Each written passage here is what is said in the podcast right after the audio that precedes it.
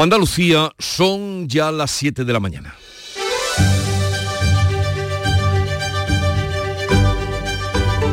En Canal Sur Radio, La mañana de Andalucía con Jesús Vigorra.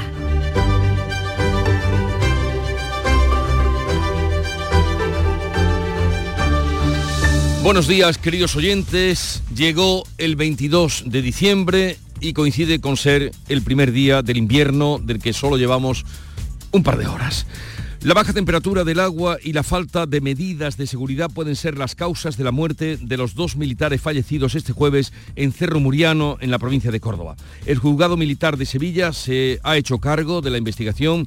Estaban estos militares realizando un ejercicio de resistencia en un pantano.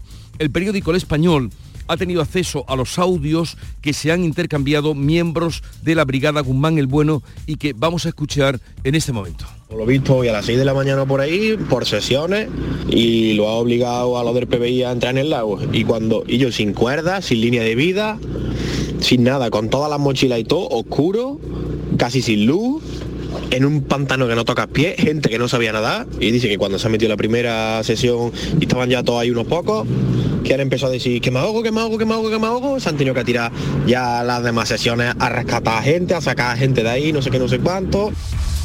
Como les digo, estos son audios que ha eh, publicado el español y que se han intercambiado miembros de la Brigada Guzmán el Bueno.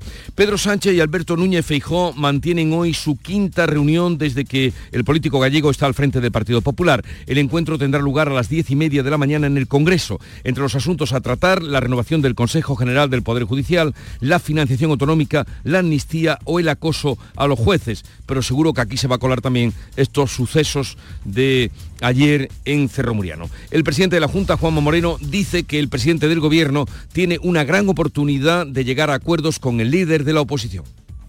Si el señor Sánchez, por una vez, piensa qué es lo que necesita España y los españoles y deja a un lado qué es lo que necesita Pedro Sánchez y qué es lo que necesita el PSOE, yo estoy convencido que podemos llegar a puntos de encuentro.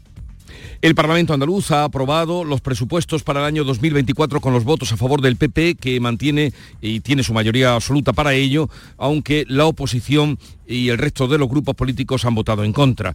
Conmoción en Praga por la matanza en la universidad donde han muerto a tiros 14 personas y otras 25 han resultado heridas, 10 de ellas graves. La policía cree que el estudiante de 24 años que abrió fuego contra sus compañeros había matado horas antes a su padre. Tenía en su poder un arsenal de armas, actuó solo y sin conexiones terroristas. El primer ministro checo, Per Fiala, ha confirmado que no hay conexiones terroristas.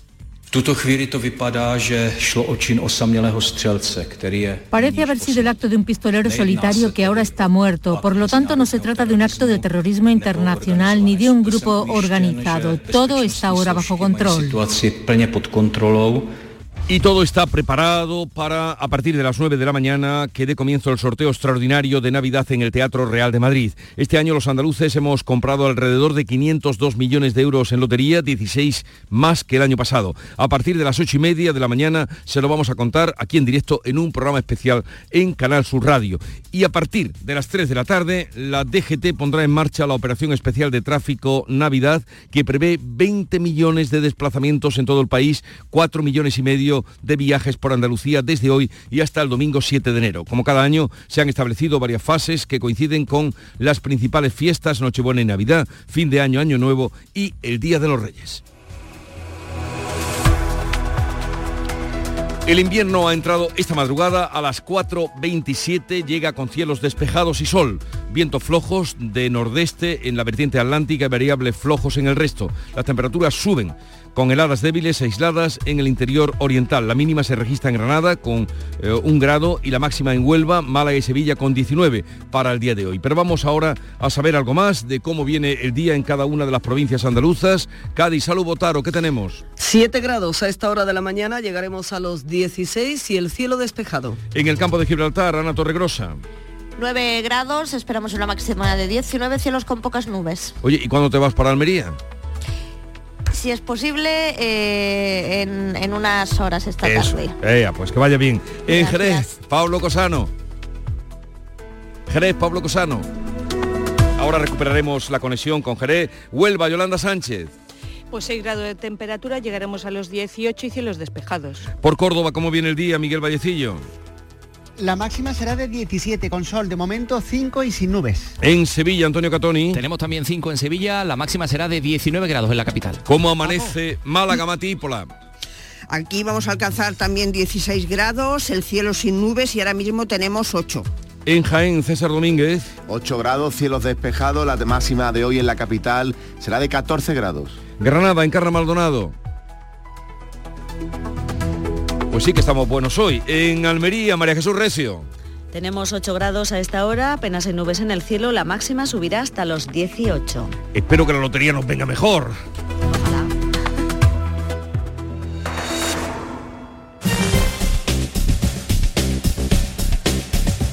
Vamos a conocer cómo se circula por las carreteras de Andalucía. Desde la DGT nos informa Lucía Andújar. Buenos días. Muy buenos días. Arrancamos en esta jornada de viernes con circulación muy tranquila en toda la red de carreteras de Andalucía. Las entradas y salidas están totalmente despejadas, al igual que la red principal o secundaria o los accesos a los pequeños núcleos urbanos. Aún así, desde la DGT les vamos a pedir mucha precaución en las carreteras.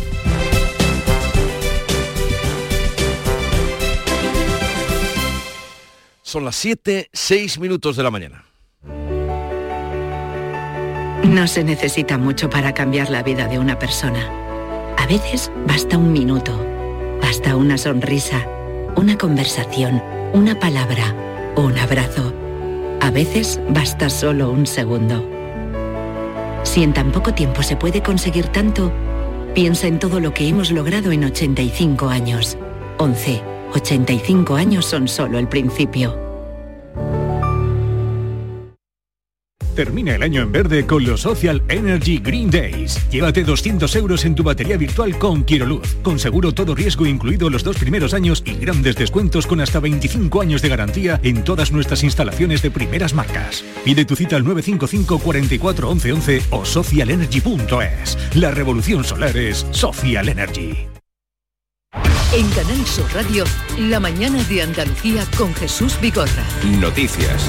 Vamos a contarles la actualidad de este día. La baja temperatura del agua y la falta de medidas de seguridad pueden ser las causas de la muerte de los dos militares fallecidos este jueves en el cuartel de Cerro Muriano, en Córdoba. El juzgado militar de Sevilla está investigando el ahogamiento de dos soldados, un soldado y un cabo, este jueves durante unas maniobras en Cerro Muriano. Informa con más detalles que tiene Paco Ramón. Pues los fallecidos son el cabo Miguel Ángel Jiménez de Villafranca de Córdoba, de 37 años, y el soldado Carlos León, de 24, que llevaba tan solo siete meses en el ejército. Los buzos de la Guardia Civil han recuperado sus cuerpos, hoy se le van a practicar las autopsias. El ejercicio, este tipo de ejercicio, se desarrollaba en una zona militar, concretamente en el embalse de Guadanuño, a una temperatura entre 2 y 4 grados en el ambiente y también en el agua, agua gélida. Se trata de un ejercicio de resistencia. El periódico El Español ha tenido acceso a los audios que se han intercambiado algunos de los miembros de esta brigada Guzmán el Bueno en Córdoba sobre lo ocurrido y dicen esto. Por lo visto hoy a las 6 de la mañana por ahí, por sesiones, y lo ha obligado a los del PBI a entrar en el lago. Y cuando ellos sin cuerdas, sin línea de vida, sin nada, con todas las mochilas y todo, oscuro, casi sin luz, en un pantano que no toca pie, gente que no sabía nadar, y dice que cuando se ha metido la primera sesión y estaban ya todos ahí unos pocos, que han empezado a decir que me ahogo, que me ahogo, que me ahogo, que me ahogo, se han tenido que tirar ya las demás sesiones a rescatar a gente, a sacar a gente de ahí, no sé qué, no sé cuánto. Ese tipo de maniobras se suele hacer con equipos eh, y mochilas especiales, con esa llamada línea de vida para sujetar a los soldados. Ahora será la justicia militar la que determine qué ha podido pasar y en, en qué circunstancias han muerto estos dos militares. Praga. La bella ciudad capital de la República Checa amanece conmocionada y de luto por la masacre en su universidad que le ha costado la vida a 14 personas y ha causado heridas a otras 25, 10 de ellas se encuentran graves. Antes el autor de esa masacre había matado a su padre, Marilo Rico. La policía cree que el estudiante de 24 años que abrió fuego contra sus compañeros había matado horas antes a su padre, actuó solo, sin conexiones terroristas y siguiendo un plan premeditado inspirado en matanzas similares en el extranjero. Tenía en su poder un arsenal de armas. Cuando la policía lo acorraló en las dependencias universitarias, terminó quitándose la vida. Anoche el primer ministro checo, Per Fiala, se dirigía a la nación. Ha sido un acto horrible y sin justificación. Lamentaba y confirmaba que no hay conexión terroristas.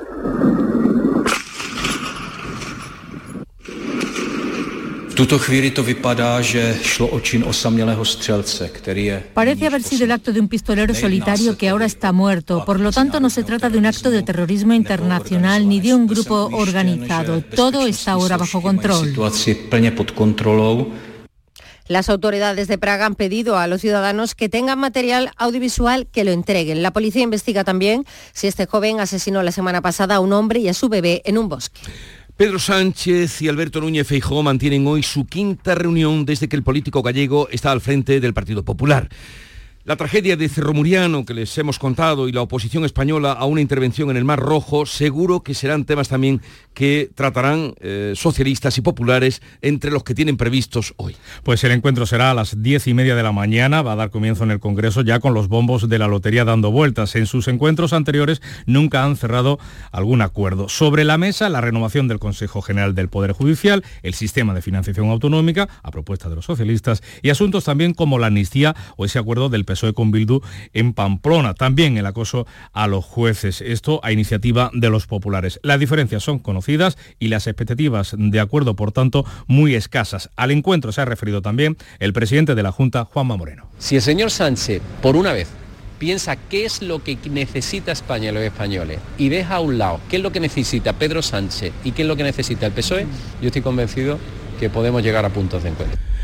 El presidente del gobierno se va a ver hoy con Fijó después de comprometerse ayer con Cataluña a reforzar su financiación si renuncia al referéndum de autodeterminación. El presidente del gobierno y de la Generalitat Pere Aragonesa han alcanzado varios acuerdos entre los que destacan la convocatoria de una nueva reunión de la mesa de diálogo y una ley para que los ciudadanos puedan dirigirse a la Administración General del Estado en catalán y en el resto de lenguas cooficiales. Sánchez ha ofrecido al independentismo catalán un acuerdo para reforzar la financiación autonómica, el autogobierno si renuncia al referéndum de autodeterminación. Nosotros no pedimos que ningún partido político renuncie a, ninguno de sus objetivos legítimos. Lo que pedimos es que se haga en el marco eh, de la Constitución española. No hay ninguna constitución en el mundo que acepte y asuma en su constitución la segregación de una parte de su país. Aragonés lo tiene claro, la nueva etapa abierta por la amnistía debe avanzar hacia un referéndum de autodeterminación. Defenderemos nuestra solución al conflicto político, que es la celebración de un referéndum de autodeterminación en Cataluña. El Consejo General del Poder Judicial insta al Congreso y también al Senado para que se abstengan de citar a los jueces a declarar en las comisiones de investigación para hablar de sus resoluciones jurisdiccionales. Lo ha hecho por unanimidad. Tanto los vocales conservadores como los progresistas han coincidido. Los jueces no pueden declarar sobre hechos que hayan conocido durante su actividad profesional. El Consejo insta a los magistrados a que en caso de ser llamados se lo comunique, ya que denegarán la posibilidad de que acudan a las Cortes. Que el Gobierno ponga precisamente medios para que cesen los ataques de políticos a jueces es lo que el Tribunal Supremo le ha pedido al ministro de Justicia. No ha salido en defensa del Poder Judicial el fiscal general del Estado, en su caso, y en el Congreso también, Álvaro García Ortiz ha remetido contra el Poder Judicial que lo declaró en su día y no idóneo, persona no idónea para el puesto se ha metido con el fiscal general del Estado, a mí no se me ocurre salir a contestar. Pero cuando es un órgano constitucional que entiendo ha excedido sus competencias, yo también, como representante de un órgano de relevancia constitucional, en sede parlamentaria, además, tengo la capacidad de contestar lo que creo que es un exceso. El Parlamento andaluz ha aprobado los presupuestos de 2024 con los votos a favor del Partido Popular, que tiene mayoría absoluta, y con la oposición del resto de grupos políticos. El presupuesto incorpora 85 enmiendas parciales, 28 de los grupos de la oposición. El Gobierno los defiende como la mejor garantía para la estabilidad y el avance de Andalucía. Las rebajas tributarias, ha dicho Carolina España, hacen que se siga avanzando en competitividad y en convergencia. Unos presupuestos que siguen un rumbo el de un gobierno comprometido con las personas, un gobierno comprometido con Andalucía. El líder de los socialistas andaluces, Juan Espadas, considera que los números del PP no se corresponden con la realidad. Un presupuesto de continuidad en el error y un presupuesto que luego acaba siendo realmente algo que no se ejecuta como debería al máximo en su totalidad. Con el PSOE coinciden los grupos de izquierda por Andalucía y adelante, mientras que Vox afea al Ejecutivo andaluz que no haya aceptado más enmiendas de la oposición. Europa deja fuera de la red ferroviaria la conexión Granada-Motril. El acuerdo provisional sobre la red europea de transporte entre el Parlamento Europeo y el Consejo Europeo de la red transeuropea excluye esta infraestructura andaluza a pesar de la presidencia de turno de España de la Unión Europea. El gobierno andaluz ha acogido con sorpresa y estupefacción que el tren Granada-Motril se quede fuera, una infraestructura, como decimos, que la provincia granadina lleva esperando un siglo y que mantiene al puerto de Motril como el único interés eh, de interés general del Estado sin conexión. Telefónica acuerda con los sindicatos la rebaja del ERE a 3.400 empleados en lugar de los 5.000 de los que se hablaba y también el aumento de las indemnizaciones. La operadora se acerca a un pacto final con los representantes de los trabajadores sobre el despido colectivo tras recortar más de medio millar de extinciones de contrato y aumentar los pagos hasta el 68% del sueldo. El expediente de regulación de empleo que tiene sobre la mesa la compañía costará y tendrá un impacto en sus cuentas entre 1.600 y 2.000 millones de euros. Todo está preparado para que a partir de las 9 de la mañana de comienzo el sorteo extraordinario de Navidad en el Teatro Real de Madrid. Este año los andaluces hemos comprado alrededor de 502 millones de euros en lotería, 16 millones más que el año pasado. Andalucía seguirá siendo la segunda comunidad autónoma donde más lotería de Navidad se compra, solo por detrás de Madrid. Loterías y apuestas del Estado ha consignado en Andalucía más de 2.500.000 billetes, lo que representa que cada ciudadano andaluz jugará una media de 59 euros. Las provincias de Sevilla y Málaga son las que más dinero juegan en total, pero por habitantes son los en los que compran más décimos, con una media de algo más de 75 euros. Históricamente, Sevilla, Cádiz y Málaga son las ciudades andaluzas donde más veces ha recaído el gordo, 18, 12 y 11 ocasiones respectivamente. Al cumplirse una semana, abandonan la huelga de hambre los cuatro miembros de la plataforma Unidos por el Agua en Los Pedroches. Pues se llevaban así desde el pasado viernes, encerrados en huelga de hambre en el Ayuntamiento de Villanueva de Córdoba para exigir que las administraciones se sienten al bar del problema del agua en esta zona de la provincia de Córdoba. Consideran que han alcanzado su objetivo ya que las administraciones se han sentado a hablar. La audiencia de Almería ha condenado a prisión permanente revisable a una madre después de que un jurado la haya declarado culpable de matar a su bebé instantes después del parto en un cortijo de Vícar. La acusada enterró el cuerpo de la recién nacida a las puertas de la casa, donde además puso un bidón y plantó un sarmiento. La sentencia condena a la mujer que se encuentra todavía en libertad a una pena de prisión permanente revisable por un delito de asesinato y le obliga a indemnizar al padre con 120.000 euros por los daños morales ocasionados. El informe del despacho de abogados Cremades Calvo Sotelo sobre abusos a menores en la Iglesia informa de más de 2.000 víctimas en los últimos 120 años. Presentado con 11 meses de retraso, sus datos no coinciden con los cálculos que ha hecho la propia conferencia episcopal, que cifra en menos de mil esas denuncias. Pero los obispos señalan que todos los casos son execrables. La investigación propia de la Iglesia española se remonta a mediados de los años 40, con menos de mil casos, como decimos, y sin precisar las víctimas. Por eso su portavoz, Francisco García Magán, considera que un solo caso sería ya execrable. Es muy lamentable, es execrable, es condenable, pero uno, uno sería igualmente, ¿no? Del exterior, el Consejo de Seguridad de la ONU ha pospuesto por cuarta vez la votación de una resolución sobre Gaza que permita la entrada de ayuda humanitaria. No obstante, la embajadora de Estados Unidos ha declarado que su país está listo para votar el último borrador enmendado que no exige un alto el fuego permanente. Ahora es Rusia la que se queja, dice que el texto es muy poco ambicioso y amenaza con ejercer su derecho a veto, mientras la población de la franja está al borde de la hambruna, según denuncia la Organización Mundial de la Salud y sobre el terreno jamás acusa a Israel de matar con sus ataques a otros tres de los rehenes. El brazo armado de Hamas ha publicado un vídeo en el que asegura que su intención era mantener con vida a los cautivos, pero que el gobierno de Netanyahu insiste en matarlos. Día de luto en Sevilla por la muerte del periodista Antonio Burgos. Hoy a las 11 se van a celebrar sus exequias en la parroquia del Sagrario a la que el escritor estaba ligado. Será nombrado hijo predilecto de la ciudad a título póstumo, lo anunciaba así el alcalde eh, hispalense José Luis Sanz.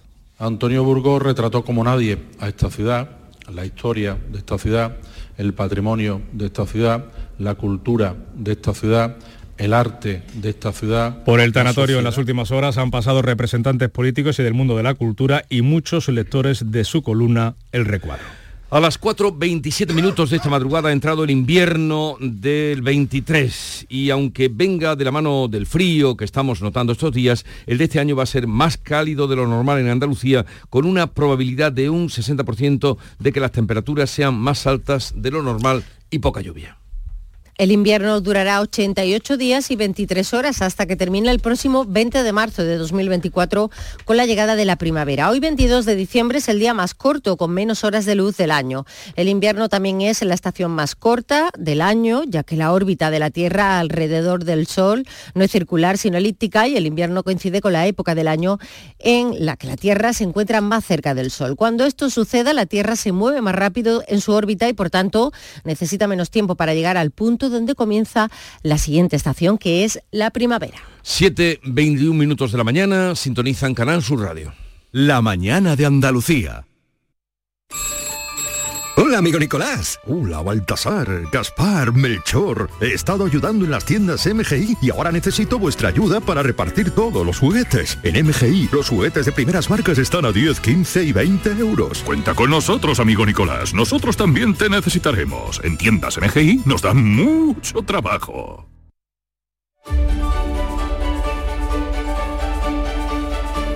Vamos ya con la revista de prensa que ha preparado Jorge González. Hola Jorge de nuevo. ¿Qué tal Jesús? Praga, Superliga y Cataluña son los, eh, los, nombres que ocupan las portadas nacionales y Cerró Muriano también en Andalucía. Esos son los grandes temas de la prensa de hoy. En el país, por ejemplo, vemos una fotografía bastante impactante.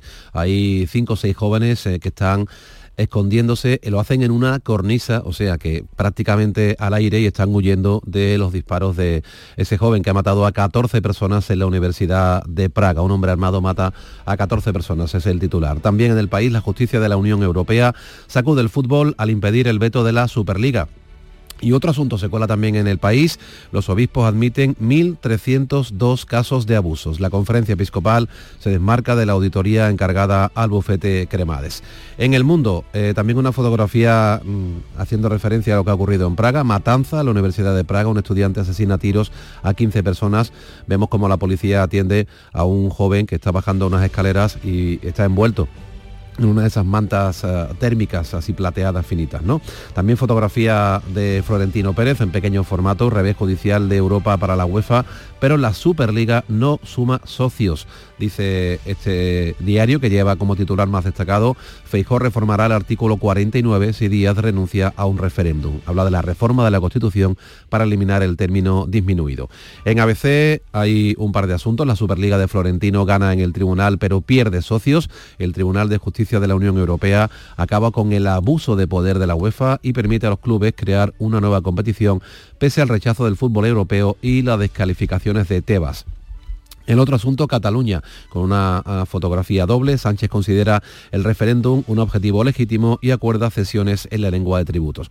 Fotografía justo encima del titular de Pera Aragonés, en la que está hablando después de la reunión de ambos mandatarios y vemos a una funcionaria eh, que está quitando la bandera de España. En la fotografía de Sánchez que está encima están las dos banderas y hay también una pequeña foto ilustrativa en la que se ve como esta funcionaria de la Generalitat va al principio con la bandera catalana y la bandera española que fue retirada cuando habló el presidente catalán. En la razón, la Unión Europea acusa a la UEFA de abuso de poder y abre una puerta a la Superliga y Sánchez ofrece una ley plurilingüe y el traspaso del ingreso mínimo vital.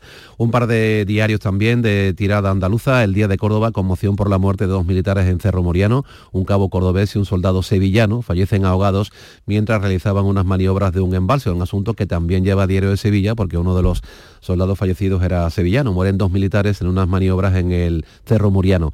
El sevillano era hijo de los dueños de un conocido restaurante de Los Remedios. Y también Quiero hacer referencia a la portada de Ideal de Almería porque la fotografía nos ha llamado mucho la atención. Los exámenes en la chanca a oscuras, en ruinas, dice este diario. Los 400 alumnos de la Escuela de Adultos se quejan de la falta de mantenimiento e inversión en el edificio que alberga, estas aulas. Así se ve a un grupo de estudiantes ya adultos, no son, no son niños, que están alumbrándose en clase eh, con la linterna del móvil. Está prácticamente a oscuras. Es una fotografía bastante llamativa. Los editoriales, en cambio, coinciden en el tema de la Superliga. Fútbol, fútbol. Lo que, va a pasar con el fútbol en Europa. Por ejemplo, el editorial de ABC, nuevo modelo para el fútbol. Eh, la Superliga de fútbol vuelve a cobrar opciones de viabilidad, dice este diario. Esta sentencia abunda en el descrédito de ambas organizaciones, habla de la UEFA y de la FIFA, que se ha hecho evidente en los últimos años. La opaca y sospechosa elección de Qatar como sede mundialista o la escasa severidad con la que la UEFA ha fiscalizado el fair play financiero del algunos equipos europeos empaña la imagen que ambas organizaciones han intentado proyectar. También este asunto en el editorial de El País, Superliga, Monopolio y Mérito. La justicia europea falla contra el veto de la UEFA y la FIFA a una competición que sigue despertando reparos deportivos. El pronunciamiento del Tribunal Europeo de Justicia recuerda que el exclusivo poder de la FIFA y la UEFA no cumple las exigencias de los tratados de la Unión Europea imponen a toda actividad económica, además de un deporte de gran relevancia social social, cultural y mediática, el fútbol también es un negocio particularmente rentable y como tal ha de ajustarse a las reglas que rigen cualquier actividad económica, dice el editorial del país. Eso es lo que dejó claro ayer la justicia europea. ¿Y las viñetas? ¿Alguna te ha llamado la atención? ¿Cataluña? ¿Lotería? Pues es una mezcla de todo. Por ejemplo, si eh, miramos la viñeta de Nieto de Fede Ratas en ABC, eh, vemos a los protagonistas siempre, a esta pareja de ratas que dice, pero abuelo, tú nunca has jugado a la lotería y se está se escucha lo de mil euros ahí de fondo, ¿no? Y dice el abuelo, ya, pero me hace ilusión participar en lo único que queda para que para lo que todos los españoles son iguales, que es la, lotería. La lotería. Y que no nos lo estropee y que no la, la estropee la inteligencia artificial. Estamos con el, la viñeta del país, el roto, se ve un hombre andando vestido negro con barbas y dice, habrá que amnistiar la ley de amnistía. Y también me quedo por último con la viñeta de Miki Duarte en Diario de Sevilla, Hoy en grandes preguntas de la humanidad. Se ve por un lado un hombre con un huevo en la mano. ¿Qué fue primero, el huevo o la gallina? Segunda parte, estamos solos en el universo y está mirando por un telescopio. Tercera pregunta, está delante de la tele con todos los decimos rotos, muy cabreado, y dice, ¿por qué sigo comprando lotería? ¿Por qué? ¿Por qué? Esa es otra de las grandes preguntas esa es pregunta, pero esa de la nos la haremos a partir de la una. bueno, esperemos que no la tengamos que hacer. Bueno, estamos hablando para todo el. son la mayoría los que nos haremos esa pregunta. Claro que sí. Pourquoi? Salud y buen humor. Pourquoi me réveille le fleurs de la printemps? Como cantaba Werther. ¿Por qué me despertáis? Oh flores de la primavera, ¿por qué me despiertas? Nuria Gaciño, buenos días. Alegría de verte.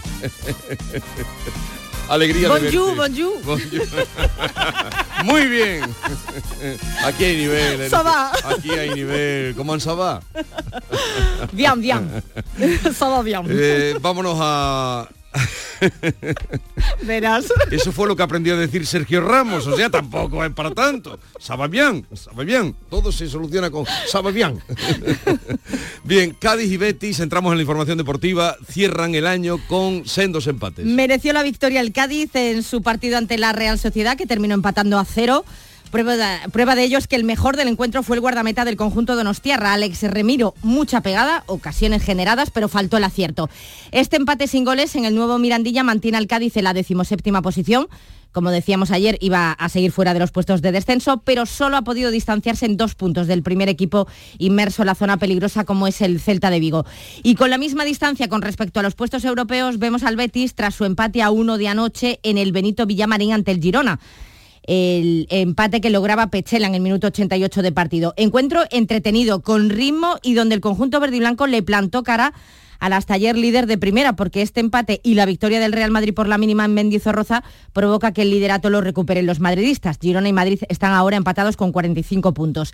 Y a tres puntos de los puestos europeos, es decir, de la Real Sociedad, sigue el Betis en la séptima posición. También se jugó anoche el Mallorca Osasuna, que terminó con victoria para el conjunto balear por 3 a 2 con lo que adelantan la clasificación al Sevilla, que baja al decimoquinto lugar y que mañana cierra el año con la disputa del partido que tiene pendiente con el Atlético de Madrid. La cita será en el Metropolitano mañana a las 4 y cuarto de la tarde. Rechazo a la Superliga a pesar de la sentencia favorable. Explícanos. Pese a la decisión del Tribunal de Justicia de la Unión Europea, que se ha pronunciado en contra del veto de la UEFA y de la FIFA, con respecto a la creación de la Superliga o a cualquier otra competición externa, la que ellos organizan, pues no parece que haya muchos equipos dispuestos a secundar el proyecto de Florentino Pérez, a excepción del Real Madrid, Barcelona y Nápoles, este ha dicho que bueno, que tal vez el resto ha mostrado su rechazo. Prueba de ello es en la Liga Española, donde los clubes han emitido comunicados en los que muestran su desacuerdo y los equipos que jugaron ayer, a excepción del Madrid, pues posaron en el césped antes del partido ante un cartel en el que se podía leer Gánatelo en el campo. También se han desmarcado del proyecto de Florentino Pérez la Bundesliga y la Premier Así que habrá que estar pendientes en el 2024 de cómo va a afectar al fútbol europeo la sentencia del Tribunal de Justicia de la Unión Europea, que de algún modo tendrá que afectar. Oye, querida, eh, ¿por qué no te pasa luego un ratito? Porque hoy van a pasar por el programa todos los colaboradores. Vale, vale, voy a pasar con los números a ver si toca algo, ¿no? pasa un ratito, sí. Acaban de dar las siete y media de la mañana.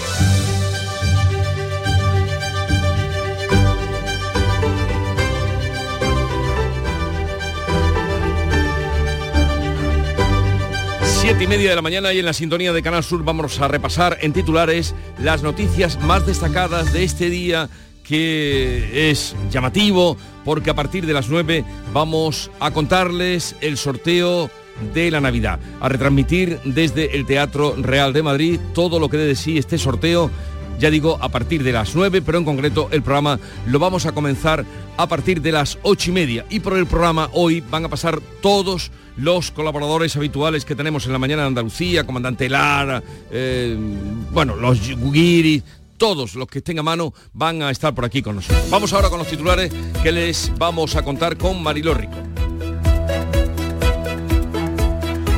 La baja temperatura del agua y un fallo en la sujeción pueden ser las causas de la muerte de los dos militares fallecidos este jueves en la base de Cerro Muriano en Córdoba. El juzgado togado militar de Sevilla se ha hecho cargo de la investigación. Estaban realizando un ejercicio de resistencia donde se pone a prueba las capacidades de los soldados en el medio acuático. Pedro Sánchez y Alberto Núñez Feijó mantienen hoy su quinta reunión desde que el político gallego está al frente del Partido Popular. El encuentro tendrá lugar a las diez y media de la mañana en el Congreso. Entre los asuntos a tratar la renovación del Consejo General del Poder Judicial y la financiación autonómica. El Parlamento andaluz aprobó los presupuestos de 2024 con los votos a favor del PP, que tiene mayoría absoluta, y la oposición del resto de grupos políticos. Son los más elevados de la historia de nuestra comunidad. El gasto social o las políticas del agua se llevan las partidas más elevadas. También la sanidad con un 30% del total.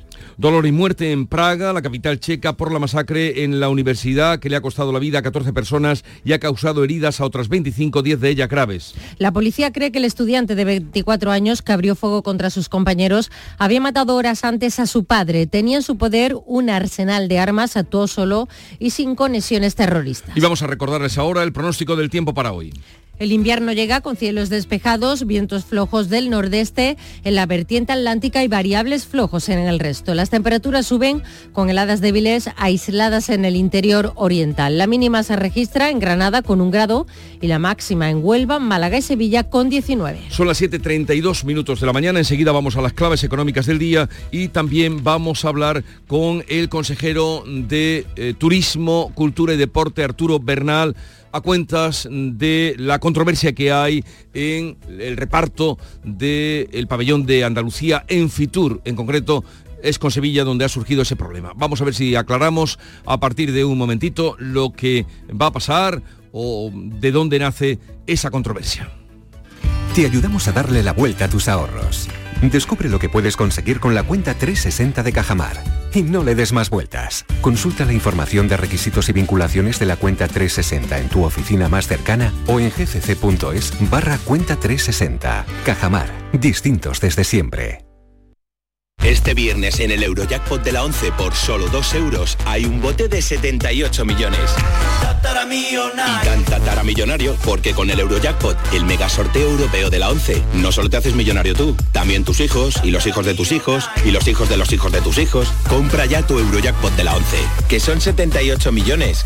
Eurojackpot de la 11, millonario por los siglos de los siglos. A todos los que jugáis a la 11, bien jugado. Juega responsablemente y solo si eres mayor de edad.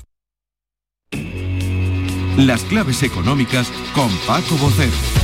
Paco, buenos días. Buenos días, Jesús, ¿qué tal? Eh, bien, bien, estamos a viernes, eh, muy crecida la, la esperanza, la ilusión. Eh, Tremenda, pues, tremenda. Que eso también tiene que ver con la economía hoy. Absolutamente. Y, cuéntanos tú la actualidad y claves económicas. Pues mira, vamos a empezar con la actualidad haciendo un recordatorio y es que la semana que viene, el día 30, se van a cumplir precisamente el 30 de diciembre 30 años de la intervención de Banesto. Lo cuenta Expansión en una historia eh, bastante bastante buena lo cuenta como te comento y, y- describe cómo desde entonces el panorama eh, bancario ha cambiado. Si nos vamos a cinco días cinco días abre con la Superliga y las consecuencias que empieza ya a tener de impacto en medios. Por ejemplo nos avisa cinco días de que será el posible epicentro de un terremoto en los derechos televisivos del fútbol porque su promotora ha generado bastante incertidumbre al prometer que los partidos serán gratis para todos los espectadores. Una promesa que vemos difícil de cumplir. ¿eh? Si nos vamos al economista, disculpa, el periódico abre comentando que Moncloa pierde el último resorte para controlar el precio de la luz y habla del límite que impuso de 67 euros para las fuentes inframarginales, lo que son renovables y cogeneración, que ya no cuenta con el respaldo de Bruselas para el año próximo. Y finalmente Invertia se refiere a que los inspectores de Hacienda están contra la agencia tributaria catalana, porque representa un avión a la caja única y sería un paso atrás a nivel de gestión eh, y, y perjudicial para la eficiencia fiscal. Así que vámonos con las claves. Vamos con ellas y hoy que nos despedimos lo hacemos desde las claves con el dato definitivo de crecimiento de la economía que el INE va a dar a conocer a las 9 de esta mañana. Pero vamos a darle un breve repaso, si te parece, Paco, a lo mejor y lo peor de este año en plan test, eso sí, síntesis. Ah, exactamente. ¿Qué ha sido lo mejor y lo peor este año desde el punto de vista de economía? Pues mira, un año caído de más a menos y que no obstante acaba mejor de lo que se preveía con un crecimiento de casi un punto por encima. Lo peor, los precios, la inflación, aunque estén a la baja en el cuadro macro, que ha seguido afectando los bolsillos. Y por supuesto la subida de tipos de interés para el consumo, para los hipotecados y para las empresas, cuyos costes financieros también se han incrementado notablemente. La mayor sorpresa y la mayor decepción. Pues mira, sin duda ninguna también, lo hemos comentado muchas veces aquí, las letras del Tesoro, una respuesta contundente a la falta de remuneración de los depósitos financieros por parte de las entidades, eh, que ha llegado o está ya llegando tarde. Por cierto, un año muy bueno para las bolsas, eh, que han acabado recuperándose y con un buen reparto de dividendo en el caso de la nuestra. La decepción, el impacto real de los fondos de recuperación, menor del previsto a pesar de los balances. Si te pido un protagonista... Pues mira, permíteme que hagamos extensivo el protagonismo al conjunto de las pequeñas, medianas y microempresas y autónomos, especialmente en Andalucía, porque es que son la columna vertebral de la economía y el sostén del empleo. Me quedo con ellos. Muy bien, pues vamos entonces a 2024. A ver, ¿dónde ponemos la atención de cara al año que viene? Bueno, hemos hablado de 2023 con hechos. Ahora repasamos las previsiones de los economistas y sus opiniones sobre los retos de la economía para el año que viene. En primer lugar, va a ser un año de menor crecimiento, según consideran, al contrario que este irá de menos a más, pero el crecimiento caerá un punto por debajo del de este año, en torno al uno y medio quedará. Los sustentos, ¿cuáles serán? Una mejora lenta pero paulatina de la economía europea, un aumento de las rentas reales debido a las políticas de negociación salarial de estos últimos meses, ese mayor despliegue que se espera de los fondos de recuperación y el final del impacto de la subida de tipos, que siempre va retrasado, y esa estimación de que bajarán un 1% en la segunda mitad del año. Y las incertidumbres, te diría, inflación, que va a dar todavía problemas, la evolución del mercado del petróleo y la influencia de los posibles nuevos conflictos que pudieran surgir. Y los retos que nos quedan de la economía, y con esto acabamos, el de siempre y el primero, el endémico, la bajada del paro, la productividad que es escasa y el desequilibrio fiscal de las cuentas públicas, muy considerable en palabras del Banco de España, en especial déficit y deuda, y más cuando entran en vigor las nuevas reglas fiscales de la eurozona. Y ahora la clave, clave musical, perdón, la clave musical de los viernes que suena así.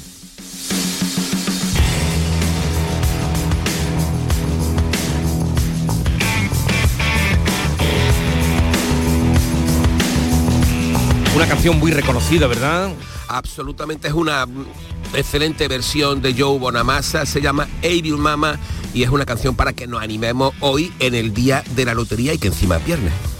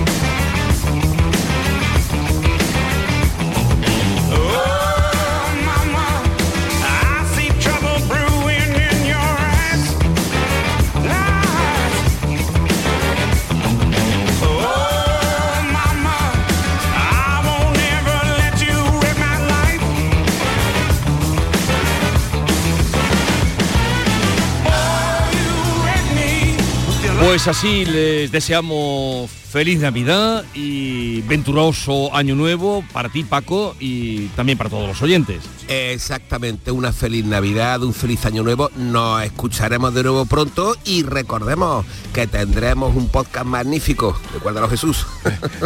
Desde luego, tendremos con estas canciones que van pasando por aquí, que nos trae Paco cada eh, viernes las claves musicales.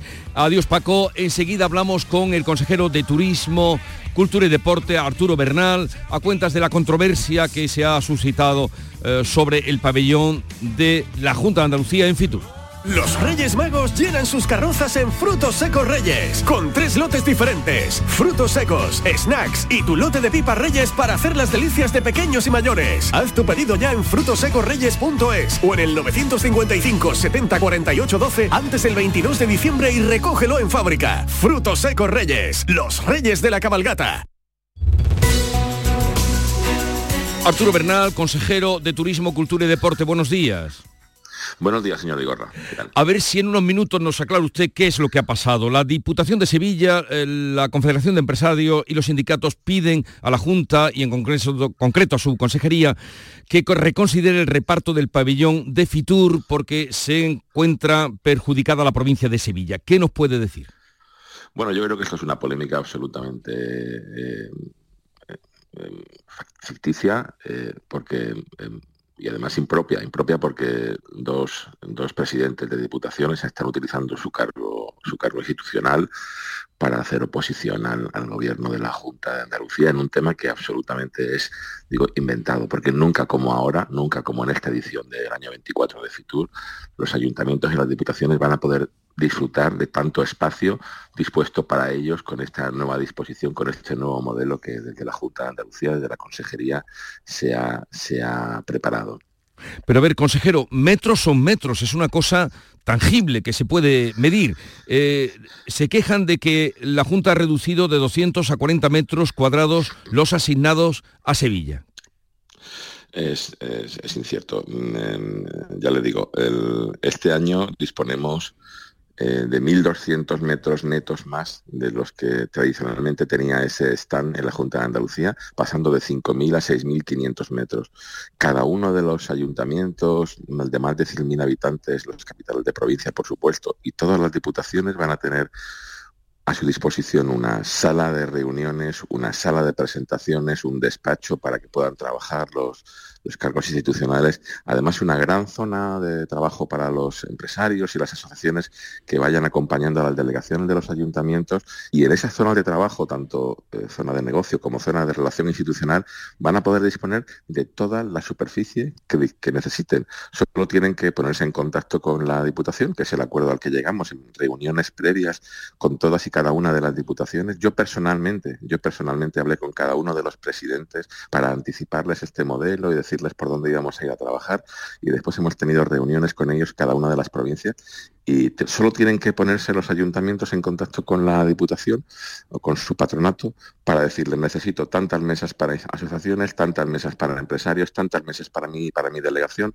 y de esa forma se les proveerá del espacio. Mire, 3.500 metros cuadrados, señor Vigorra, de superficie destinada a mesas de trabajo y mesas de relación institucional para las eh, diputaciones y para los ayuntamientos. Nunca, nunca antes hemos tenido tanta superficie.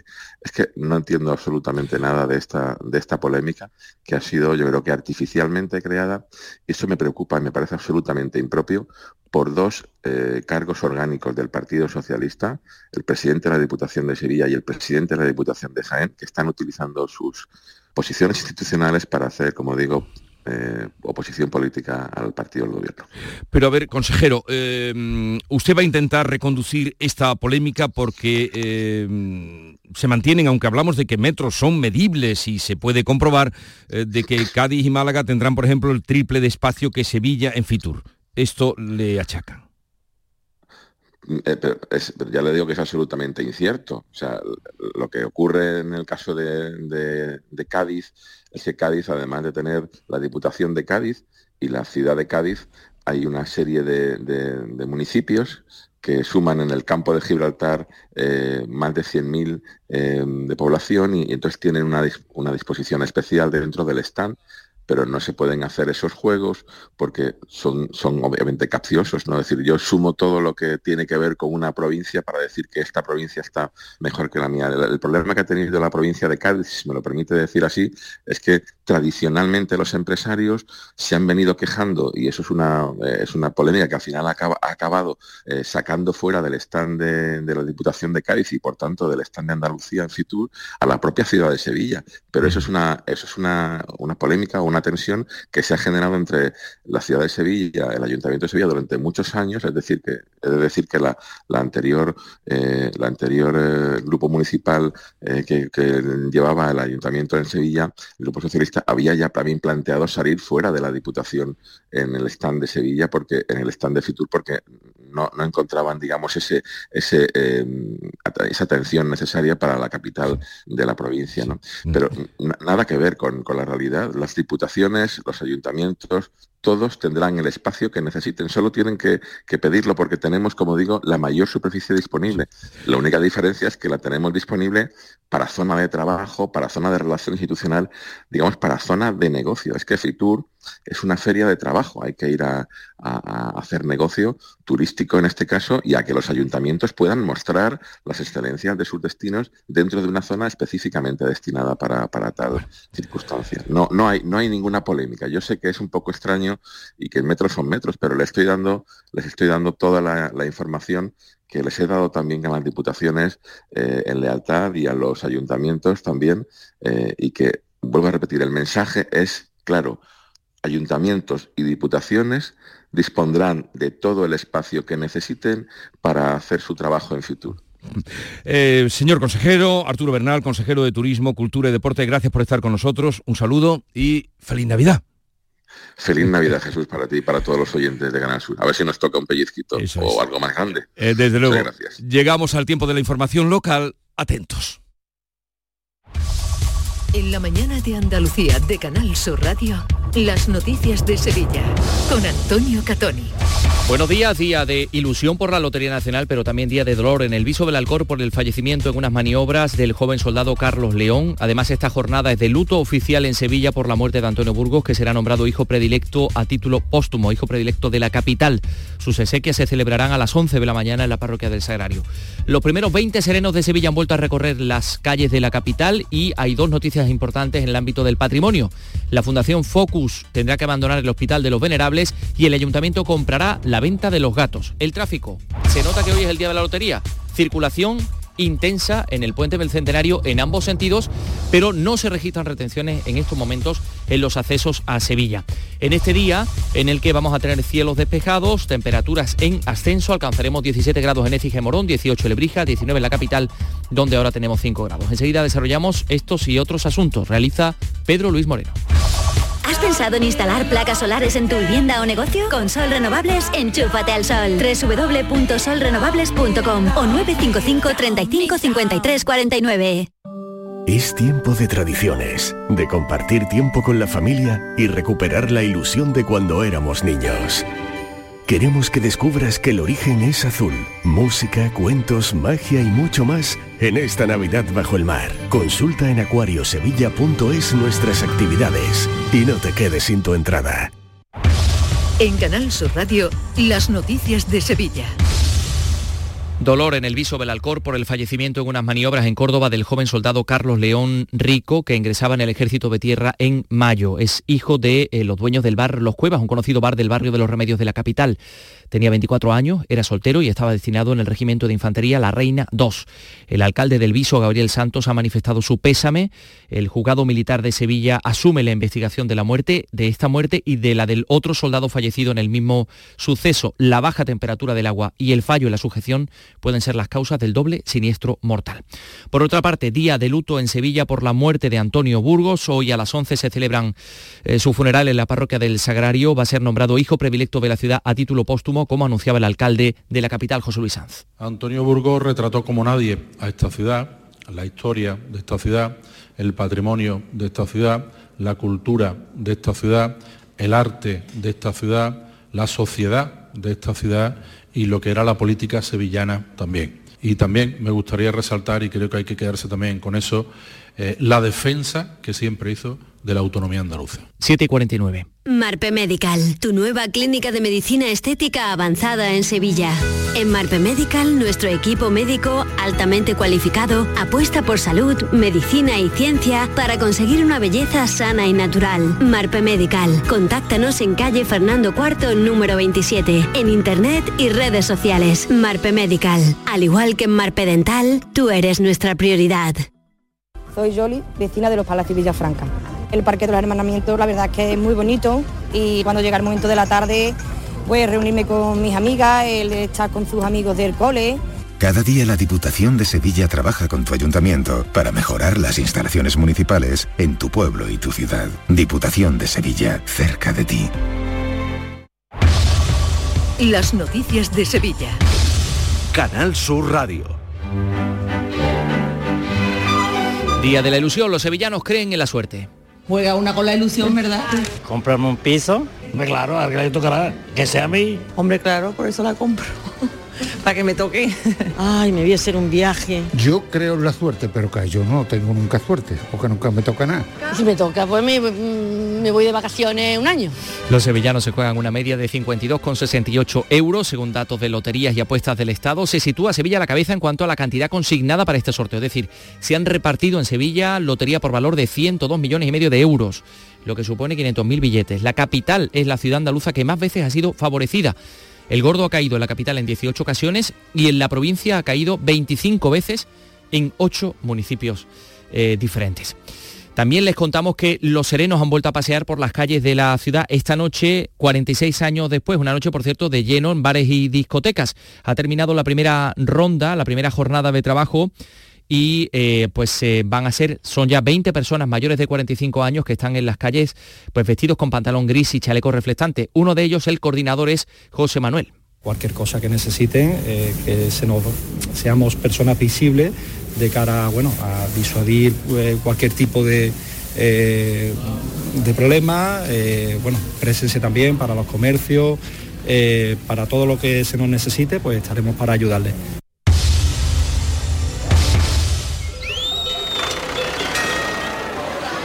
¿Lo escuchas?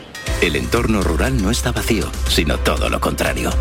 Desde Coceder venimos trabajando desde hace 40 años para ser referentes en la creación de oportunidades en el medio rural. Ahora, con un plan de transformación digital que nos ayudará a potenciar nuestros pueblos con más y mejores medios, creando nuevas oportunidades. Campaña financiada por la Unión Europea Next Generation Plan de Recuperación, Transformación y Resiliencia Gobierno de España. En Canal Sur Radio, las noticias de Sevilla. Con Antonio Catoni. La Fundación Focus tendrá que abandonar el Hospital de los Venerables. El arzobispado recupera la gestión de este edificio de su propiedad para convertirlo en un espacio expositivo del patrimonio de la catedral. Por otra parte, el Ayuntamiento de Sevilla va a comprar la venta de Los Gatos, el escenario de la leyenda de Becker. Así se aprobaba por unanimidad a través de una moción del PSOE en el Pleno. Pilar Alcalá, de la Asociación Sevilla con los Becker, ha expresado su satisfacción. Es una noticia magnífica porque, bueno, el, es un poco lamentable que en la ciudad natal de, un escritor y un periodista de la talla de Becker, ¿no? que es uno de los grandes de, la literatura española y es uno de los grandes del periodismo, pues que no haya un lugar donde se le recuerde, ¿no? Vamos con la información deportiva. Antonio Camaño, buenos días. Hola, ¿qué tal? Muy buenos días. El Betis le puso el punto final a la competición liguera en este año 2023, empatando a uno con el Girona, en un partido muy vistoso con dos equipos que fueron a por los tres puntos y que al final se repartieron solo uno. El conjunto de Pellegrini remó hasta el final para conseguir el empate con un gran gol de Petzela cuando ya se daba el partido por perdido. Y el que no ha terminado todavía su competición es el Sevilla, que tiene el último encuentro atrasado desde el pasado día 3 de septiembre ante el Atlético de Madrid en el Metropolitano. Después de la victoria ante el Granada, los de Quique Sánchez Flores esperan terminar el año puntuando en casa del conjunto colchonero. El color de la Navidad es el rojo y el mejor lugar para pasarla, Aire Sur. Y es que tus peques podrán montar en nuestras atracciones infantiles y disfrutar de mini musicales, Papá Noel, El Heraldo y hasta un Belén. Descúbrelo todo en ccairesur.com. En esta mágica Navidad, todo al rojo. Aire Sur, todo lo que te gusta. A Belén, señores, al Belén viviente, que tu Sam te lleva donde está la gente. A Belén familia, al Belén que brilla, que tu Sam te lleva siempre por Sevilla. Estas fechas deja el coche en casa, porque nadie te acerca a la Navidad como tu Sam. Feliz tu Sam. Ayuntamiento de Sevilla. A las 10 de la mañana abrirá sus puertas en la aldea del Rocío, la- el santuario de la Virgen del Rocío, por primera vez tras la restauración a la que ha sido sometida la imagen. Tenemos 5 grados en Sevilla capital, alcanzaremos 19 de máxima.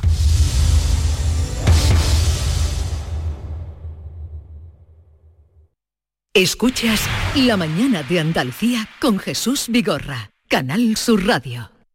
Aquadeus, el agua mineral natural de Sierra Nevada, patrocinador de la Federación Andaluza de Triatlón, les ofrece la información deportiva. ¿Qué tal? Muy buenas. Cinco minutos para las 8 de la mañana. Ya sé que más de uno está con la mente puesta en el sorteo de la Navidad, pero hay tiempo para todo. Así que vamos ya con la información deportiva, con el cierre al año, donde el Cádiz y el Betis se despiden del 2023 con empates. Una pena porque los dos pudieron haber ganado sus respectivos partidos de liga. El Cádiz terminó empatando a cero en el nuevo Mirandilla con la Real Sociedad, en un encuentro donde el mejor fue el guardameta del conjunto de Donostiarra, Alex Remiro, que tuvo que emplearse a fondo para atajar las ocasiones que tuvieron los chicos de Sergio González. La verdad que es un punto muy valioso. Lástima que eh, después de lo, acumulado, si lo sumas al acumulado, te queda un poco ahí eh, oscurecido, pero si lo miras indivi- individualmente es un punto muy bueno, aunque creo que sí que es verdad que la primera parte podemos saber, bueno, no es injusto el empate, la verdad. Pues al final un punto para el Cádiz ante la Real Sociedad, un punto que no está mal y que además sirve para hacerle un favorcillo al Betis, que le aguanta la distancia al equipo de San Sebastián en esa lucha por los puestos europeos. El Betis que le jugó de tú a tú al Girona, con el que empató a uno en el Benito Villamarín, empate conseguido por Petzela en el minuto 88 de partido y que tiene mucho mérito si tenemos en cuenta lo bien que está el Girona. Pese a ello, Pellegrini siente que han perdido dos puntos. Para mí son dos puntos que perdimos, pero muy orgullosos de la actuación que tuvo el equipo, sobre todo la intensidad del segundo tiempo, la manera de recuperar. Pero estamos pasando una mala racha en, en convertir los goles y lamentablemente la estamos pagando, pero, pero creo que a excepción de los primeros 15-20 minutos que nos costó agarrar el, el balón, después fuimos absolutamente superiores y se nos escaparon dos puntos. El empate del Betis provoca que los verdiblancos sigan en la séptima posición a tres de la Real Sociedad que ocupa puesto eh, de Liga Europa y provoca también cambio de líder, ya que el Real Madrid ganó por la mínima en Mendizorroza, así que empate con 45 puntos en lo más alto de la clasificación, donde vemos al Madrid primero y segundo al Girona. Por su parte, el empate del Cádiz provoca que los cadistas sigan siendo decimoséptimos en la tabla a solo dos puntos de la zona peligrosa. Lo negativo es que el Mallorca, con su triunfo por 3 a 2 ante Osasuna, pues se ha alejado un poco de Cádiz y Sevilla, pero en el caso del Sevilla, este aún tiene que jugar su partido de mañana, el que fue aplazado en su día por el temporal ante el Atlético de Madrid.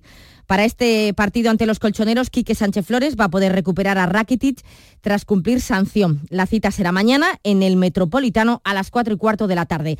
Y vamos a ver si mañana vemos de nuevo la foto con estos dos equipos ante el cartel de Gánatelo en el campo. Esa es la imagen que pudimos ver anoche en la previa de todos los partidos, a excepción del que disputó el Madrid en Vitoria ha sido el modo de mostrar el rechazo que existe en la Liga Española, salvo Madrid y Barça, a la creación de la Superliga, tras la sentencia del Tribunal de Justicia de la Unión Europea que ve ilegal que la UEFA y FIFA prohíban esta competición. El presidente del Cádiz, Manolo Vizcaíno, uno de los primeros en pronunciarse públicamente porque la mayoría de los clubes lo han hecho a través de comunicados. El fútbol eh, enlatado, el fútbol para unos pocos es algo que es absolutamente ilusorio. Me quedo con las palabras que acabo de leer de Infantino. Creo que esto no ha cambiado absolutamente nada, simplemente que se refrenda que las competiciones en el futuro pues las organizarán UEFA, UEFA y FIFA y que se harán con los parámetros básicos en el fútbol, en los valores que este eh, deporte ha transmitido en más de 150 años, que sea igual para todos y con las mismas posibilidades para todos.